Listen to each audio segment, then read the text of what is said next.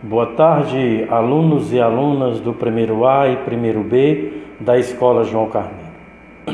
Aqui quem fala é o professor Cláudio, da disciplina de Geografia.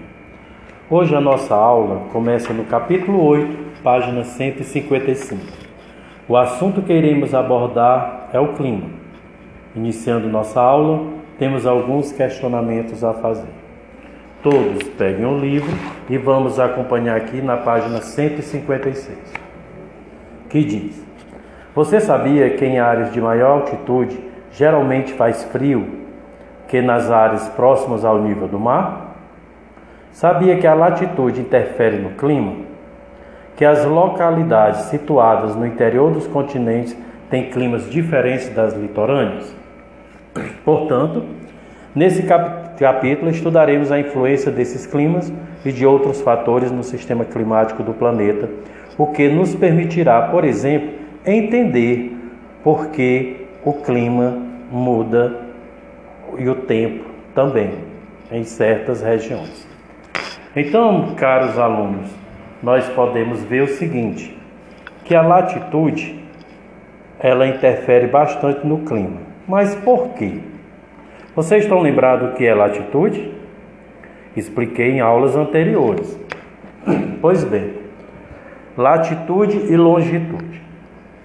Para entendermos melhor a latitude, nós devemos ter como base, como ponto de referência, a linha do Equador. Que a linha do Equador, ela divide o nosso hemisfério terrestre em duas partes iguais, que, que é hemisfério norte e hemisfério sul. Sabemos que todas as linhas traçadas paralelamente à linha do Equador, isso sim nós chamamos de latitude.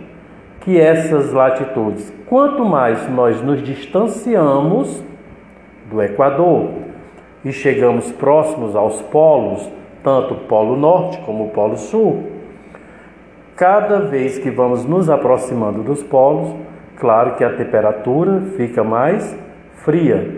Por isso que latitude nada mais é do que qualquer ponto da superfície terrestre em relação à linha do Equador, tendo como base a linha do Equador. Quanto mais próximos estivermos à linha do Equador, mais quente é o clima, certo? Quanto mais nós nos distanciamos, mais frio ficará. Por isso que nós sabemos que para entender né, o significado de clima é importante distingui-lo de tempo atmosférico, ou seja, tempo e clima. Duas palavras distintas, né? E muitas vezes compreendidas por todos nós, mas de formas diferentes. E muitas vezes a gente até confunde, né? Muitas vezes a gente até usa essas duas palavras, a gente coloca essas duas palavras em situações que não são propriamente é, apropriadas. Se eu disser que o clima do Quixeramobim está é bom, eu estou mentindo, né? Até porque clima é diferente de tempo. Vou dar um exemplo. Se uma pessoa né, que nunca andou aqui na nossa cidade, que nunca conheceu Xaramubim, né, viesse passear no estado do Ceará pela primeira vez, e aqui chegando, né, encontrasse o Xaramubim naqueles dias nublados, dias bem frios, né, que isso a gente sabe que é uma exceção, né, isso é raro acontecer. Mas digamos que esse dia, né, foi privilegiado para essa pessoa que na qual estava passando aqui na nossa cidade. E essa pessoa, quando observou, né, e quando chegou lá no seu destino, ele disse assim: Menino, olha, eu passei numa cidade ali no Ceará, chamada Quixeramobim. Pense numa cidade de clima bom, bem frio, uma cidade assim do clima, um ventinho bem gelado.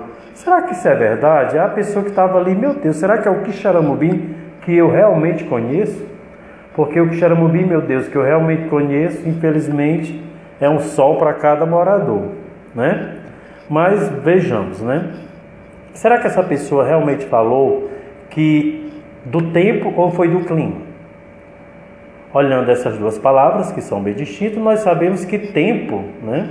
O tempo, ele corresponde a um estado momentâneo, ou seja, o tempo ele é dinâmico, né? o tempo ele muda.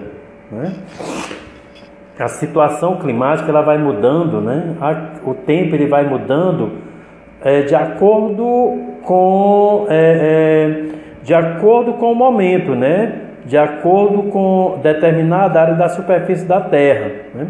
principalmente porque o tempo ele depende da temperatura, da umidade, da pressão do ar, ventos, nebulosidade, certo?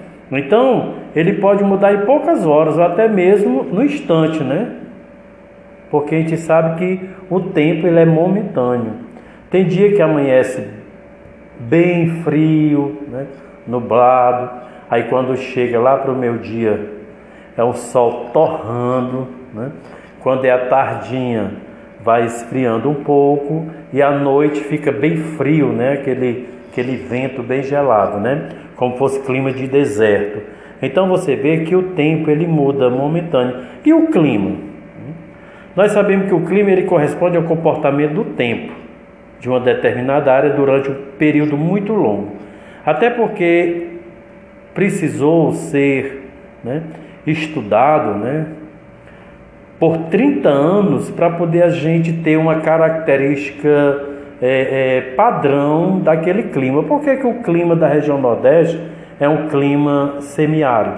Será que todo local da região Nordeste, né, que a região Nordeste são nove estados, nós sabemos disso, será que todas as cidades do Nordeste, será que todas as regiões têm esse clima quente? Óbvio que sim, né? A maioria é o que predomina, né? Não estou dizendo aqui que todos sejam iguais, porque nós podemos aqui, bem próximo da gente, a gente pode destacar o quê?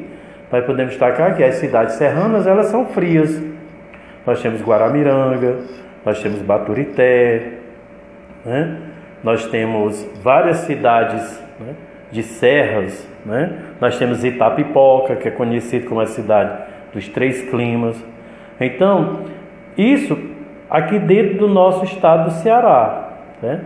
A gente tem essas, essas cidades que elas são, né, que elas são turísticas, né, cidades que recebem turistas europeus, né, cidades que têm um clima muito gostoso, né, um clima ameno, mas infelizmente o que predomina na região nordeste é o clima semi-árido, certo? Então, quando afirmamos hoje o dia está quente e úmido, estamos referindo ao tempo, ao comportamento dos elementos da atmosfera nesse instante. Em contrapartida, se ouvirmos alguém dizer que no noroeste da Amazônia é quente e úmido o ano inteiro, a pessoa está se referindo ao clima da região, certo? Ao clima da região. É comum a gente fazer julgamentos sobre o tempo e o clima. Por exemplo, hoje o tempo está frio, associado a tempo fechado e chuvoso. Hoje o tempo está bonito, né? Hoje o dia está gostoso, né? O tempo hoje está aberto, o tempo hoje está ensolarado, certo? Aqui para nós, quando o, o, céu está nublado com aquelas nuvens carregadas, a gente tem o maior prazer, né? Dizer assim, oh, o tempo hoje amanheceu tão bonito, né? Mas já em São Paulo, como o tempo lá é direto assim, né? E quando o sol aparece, é que ele diz: Oh, o tempo hoje aqui amanheceu muito bonito com esse sol. Né? Lá para eles o sol já é bonito, para nós nem tanto, né? Até porque a gente já convive com o sol os 365 dias do ano, não é isso? Então, gente, sabe-se que cada lugar da região ela apresenta um clima próprio. Por exemplo, o clima da cidade do Rio de Janeiro ele é diferente né, do clima de outras, de outras cidades, certo? Porque cada lugar apresenta o que? A conjunto de fatores climáticos distintos, ou seja, características que determinam o tipo de clima, que são as latitudes, que são as altitudes, as massas de ar, a continentalidade, a maritimidade, as correntes marinhas, relevo, vegetação, urbanização. Então, tudo isso ele contribui, certo? para os diferentes fatores climáticos.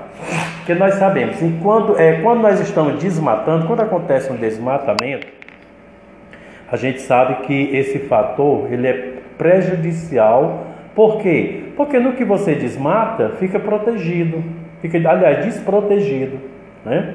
Então, infelizmente, aquele local ele vai ficar um local aberto. Né? Ele não vai ter mais aquela proteção, certo? Da vegetação, tá? Ali.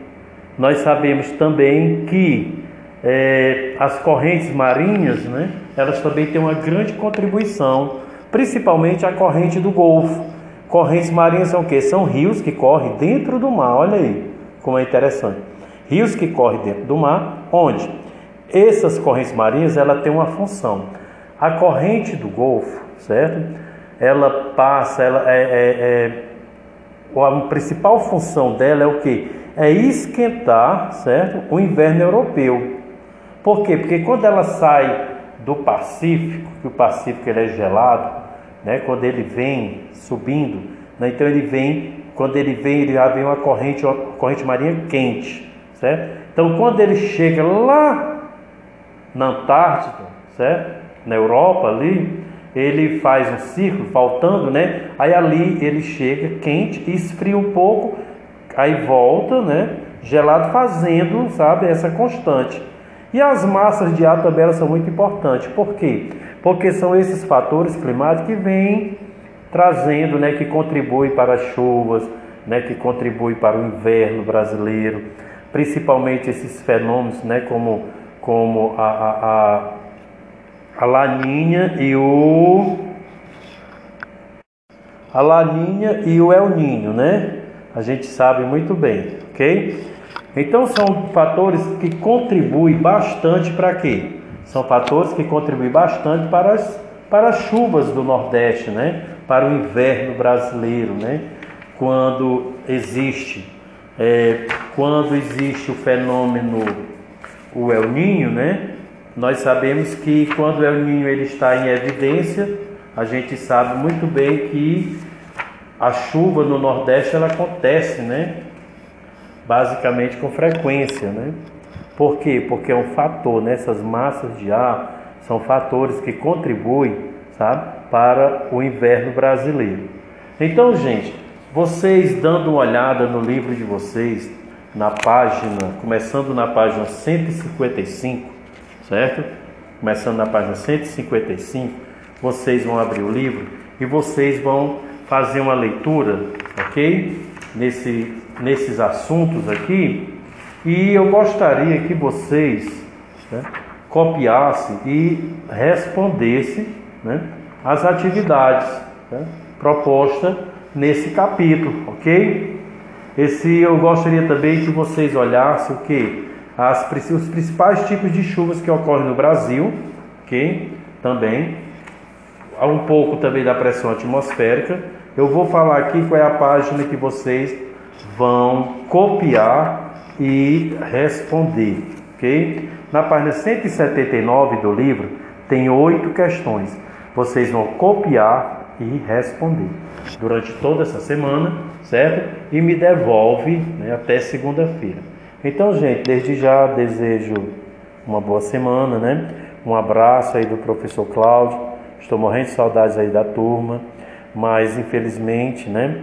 essa pandemia né, que nos deixou tão distante um do outro, certo? Mas vamos nos cuidar, né, usar máscara, certo? Usar álcool em gel e que se Deus quiser, em um momento bem breve, nós vamos nos encontrar para a gente poder matar a saudade, né? E fazer uma, nossa, uma festa na nossa sala de aula, no nosso novo reencontro.